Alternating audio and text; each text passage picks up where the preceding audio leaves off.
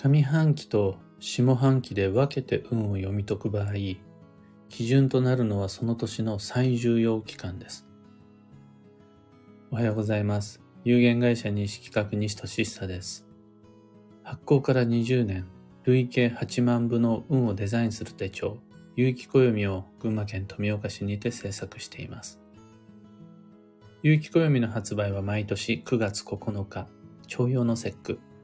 その前に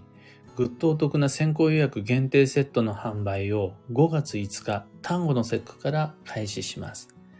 あと7日です。準備頑張ります。で、このラジオ、聞く暦では毎朝10分の暦レッスンをお届けしています。今朝は、半期ごとの暦の読み解き方というテーマでお話を。イヤリーカレンダーを使ってもらうのがわかりやすいと思うんですが、1年を12ヶ月全部見開きでいっぺんに見たとき、それを2つに分けて、上半期はどんなことが起こるのか、一方で下半期はどんな流れになっていくのかを予測するのは結構重要です。なぜなら、それを踏まえて、上半期の過ごし方と、下半期にやることを分けて考えることができるからです。運って割と日々刻々と毎日変わっていくものではないし、毎日やることを変えてしまうと、僕たちはどうしても流れが分断されてしまって、物事の精度や成果が下がってしまうので、のまずざっくりと1年を捉え、それを半期に分け、上半期と下半期で数字の見方を変えたり、動き方を変えたりしていくは効率的な運のデザインの仕方です。多分お仕事では上半期、下半期で売る商材変えたり、目標変えたりする。そんな職場はあるはずです。もしもそれ、暦を使ってやるとしたら、まず上半期と下半期を分ける必要があるんですが、通常の西洋カレンダーと違って、暦は立春から始まって節分で終わるっていう、その二十四節気を基準にしている和暦です。有機暦もそのようにして分けてあります。上半期の定義は1月から始まるじゃなくて2月の4日スタートです。2月の4日か5日ぐらいの立春からスタートします。そこから6ヶ月間。2月、3月、4月、5月、6月、7月まで。この7月までを上半期とします。で、残りの期間、8月から2月の3日まで、この6ヶ月間を下半期とします。これ1ヶ月通常のカレンダー、みんながよく使う西洋カレンダーとは違うのでご注意を。2月から7月までで一区切り。8月から1月まで。8、9、10、11、12、1までで一区切りにします。で、それができたら、もう、最もここで重要になるのは、どっちの方がより大切かっていう考え方です。上半期と下半期、必要じゃない月なんてないし、何もしなくていい月なんてないんですが、より重要になるのはどちらか。これを決定するときに使われるのが、超繁忙。その年の最重要期間であり、なおかつ、その一年を象徴するような年になる月がどっちにあるかです。最重要期間が含まれている方が最重要半期になります。例を挙げるなら、2020 7年、ん ?2022 年は下半期でした。2023年は6月が最重要期間になるので、上半期が最重要半期になります。こうして、上半期と下半期、二つには一年が分かれているけれど、どっちの方がより大きく運が動くであろうかどっちの方をより大切にすべきかを決めていきます。で、最重要半期の方が暦の活かしどころになります。2023年であるならば上半期です。で、ここからパターンが分かれまして、上半期に最重、上半期が最重要半期だった場合と、下半期が最重要半期だった場合の二通りです。上半期に超繁忙が含まれていた場合は、その、そこがまさにその半期、その6ヶ月間が頑張りどころ、運をしっかりデザインして、そこでの流れにいかに計画的に乗っていくのか。ここがポイントになります。一方で、その後訪れる下半期は成り行き優先です。暦ばっかり眺めていないで、自分でえいやって計画を作ろうとしちゃわないで、現場をよく見て、その成り行き優先にした方が運の流れには乗りやすくなります。また、そこでの下半期のテーマは、もう翌年を意識した翌年への移行の方がメインです。より綺麗な翌年に向けたグラデーションが作れるほどに、今度、翌年の運が良くなってくるね。今年を何とかしたいと思うならば、上半期でしっかり頑張っておいて、下半期はもう翌年に向かった流れを作っていく。とはいえ、上半期ってたった6ヶ月。その6ヶ月の中でやるべきことを全部終わらせるというのは難しい。なので、上半期にできなかったこと、本当は上半期にやりたかったこと、この最重要半期中に成し遂げたかったこと、でもできなかったことをピックアップして、下半期のどこで、いつまでにやるのか、このやり残しの片付け、あとは未完成の仕上げ、なども下半期の課題になってきます。一方で、逆に、上半期ではなく下半期の方が最重要半期だった場合、下半期に最重要期間の月が含まれていた場合、下半期こそが運をデザインし、暦を意識して、運を動かすための様々な工夫、成り行きに任せず、自分の意思で何をどう選択していくのかが求められます。そうなってくると、その前に訪れる上半期は、まさにあの、運をデザインするための下準備とは根回しの時です。本番はまだ少し先。これを前提にして、どんな風に事前にできること、事前の準備、根回し、会議、ミーティング、アイデア出し、ブレストができるかがポイントです。でそこでもう一つお勧めしたいのが、まだ今年は下半期勝負である、後半戦が頑張りどころである。となった時に、2月から7月まで、これ割と春とかゴールデンウィークとか夏休みとかみんなが盛り上がっていくイベントが多い上昇気流の季節が続くところで燃え尽きてしまって下半期になったらガス欠、これを避けたいわけです。それは避けましょう。そのためには下半期が最重要期間だった年の上半期の過ごし方としてペース配分がかなり大切になります。これ、体力的なペース配分だけではなく、お金とか、あと、人付き合い。やっぱ人って付き合いすぎると疲れてくるんで、後半尻すぼみになっちゃうとこもある。だアイデアも前半出しすぎちゃうと後半戦もう空っきになっちゃうみたいなのがよくあるので、その場合は上半期、ペース配分をちゃんと計画的にし、具体的な実行は下半期に回していきましょう。みたいな過ごし方が重要になってきます。なんていうことを踏まえて、どんなことが起こってくるのであろうか。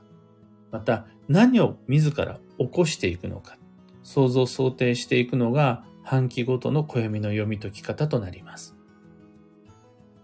今朝のお話はそんなところです。一つ告知にお付き合いください。今ご紹介した今回のこのテーマをそのまんま応用したお話を今夜、ズームにてやります。暦部春の体験入部というやつです。暦部というのは、月に2回みんなで有機暦を開いて運をデザインしましょうという大人の部活動です。この怪しいクラブの無料体験会を本日開催します。21時集合です。ズームを用いたオンラインミーティングなんですが、今日の朝の午前の10時までお申し込み受け付けます。テーマは2023年下半期の運勢と注意事項です。だからこのラジオを聞いていただいた方は、あなるほど、具体的にはそうやって下半期の運勢読んでいくのね。そことそことそこが見どころだから、そういう順序で読んでいくのね、というのを聞いてもらえるはずです。お申し込み窓口は放送内容欄に貼り付けておきます。10時過ぎたら窓口は閉められてしまうのでご注意ください。もうそのように設定してあります。で、それ以降僕が暦のお話会で出張で外出てしまうので、以降の間に合いますかとか、10時過ぎちゃいました。どうしどうしてもダメですかみたいなのはご対応できそうにないです。10時まではもうどこへも出かけずに全力対応します。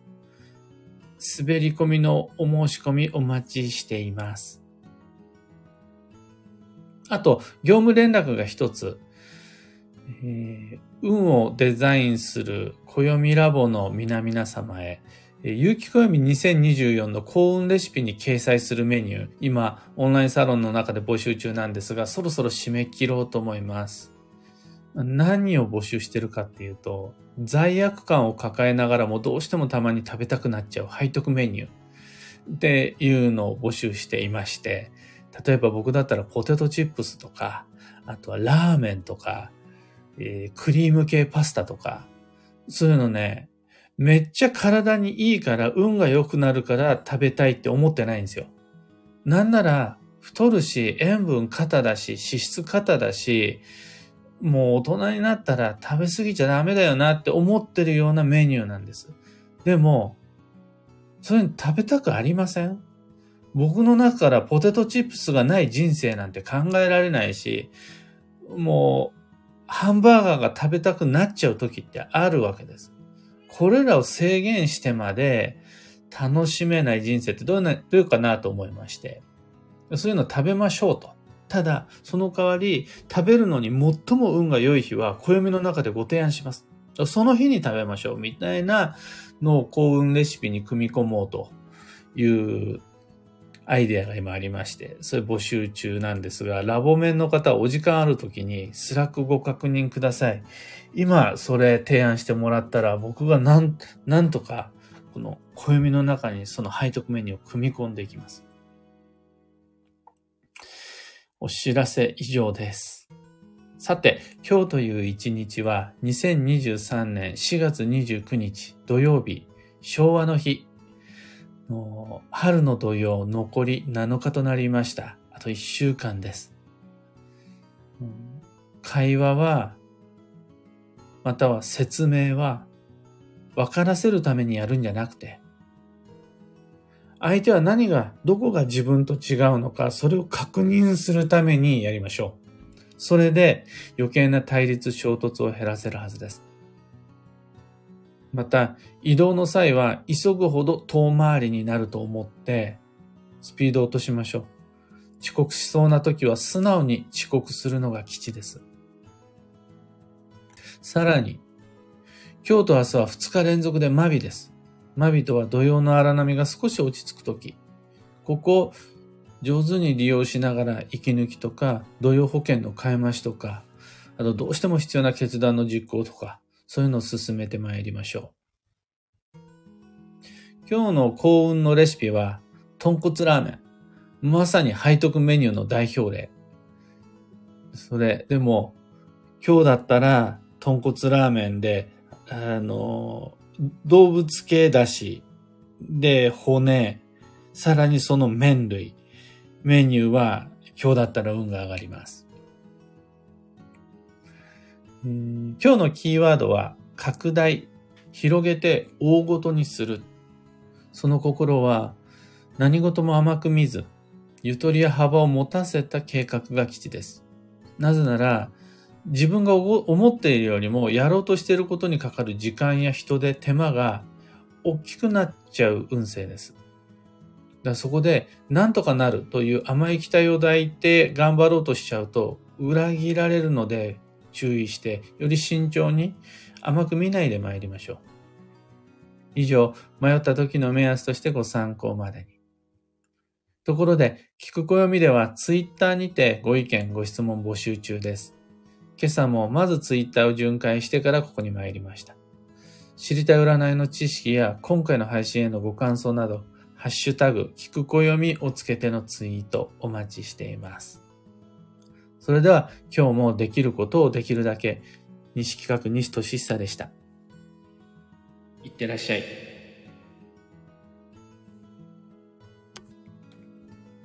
くーさん、おはようございます。たかさん、おはようございます。ももさん、おはようございます。今日の群馬県富岡市は、と薄曇りだけれど、窓から入ってくる光はめちゃくちゃ明るいです。良いお天気だと思います。マイクさん、石川さゆりさん、ココさん、オペラさん、キーボードさん、かよさん、はるここさん、おはようございます。みんなの街も良い天気で、ここまで曇り空一つもなし。みんなあの、今日から、みんなにとっては今日からゴールデンウィークになるのかな。僕はゴールデンウィークとは無縁の生活でして、今日も明日も予定は、お仕事の予定は入っているんですが、でもちょっとスピードを落として、みんなと同じような楽しい雰囲気は味わって過ごせたらなと思ってます。ちなみに、今夜のマビは、今日仕事は入ってるものの、帰ってきたら、今夜のマビは予定通り飲みます。ちなみに、明日のマビは、ランチに美味しいスケジュールを設定してあります。そこでなんとかゴールデンウィーク間、ギリでも味わっていきたいですね。マミーさん、エヌシャンティさん、浅名寺祭さん、エポさん、ヒデミンさん、小川智美さん、おはようございます。モリーさん、新規活動地を開拓中の今年、6月に向けて思い当たる施設、複数に電話をかけて問い合わせたところ、私の場合は使用不可ということが判明した昨日、ちょっとがっかりした後、注力すべきことがよりはっきりと見えてきました。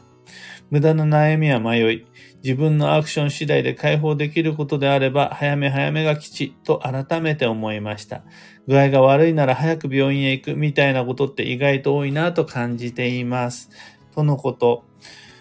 結局、お仕事でもプライベートでもできることしかできないし、あとできる範囲内、できる限度しかできないので、僕も日々試行錯誤中なんですが、まあ一つ間違いなく言えるのは、無理してもなかなかうまくいかないんで、無理のないところで参りましょう。特に人が関わること、自分に決定権がないことに関しては、それ、諦めたとしても全然後ろ向きじゃないんで、あ、もう無理って言って、すぐに別の可能性探しに行ってきましょう。その方がいい旅になると思います。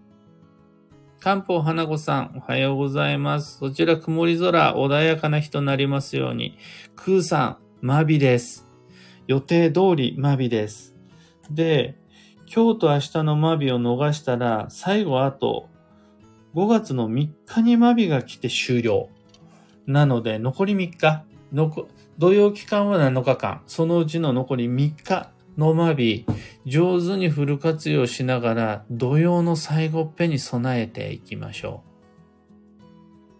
う。というわけで、今日もマイペースに運をデザインしてまいります。僕も、あの、暦のお話会が今日あるんですが、僕のホームタウンではない町で高崎であるんですけど、それに向けてあんまり肩肘張りすぎないようにあと変に自分の主張、こだわりを分からせようと頑張りすぎないようにマイペースに行ってまいります。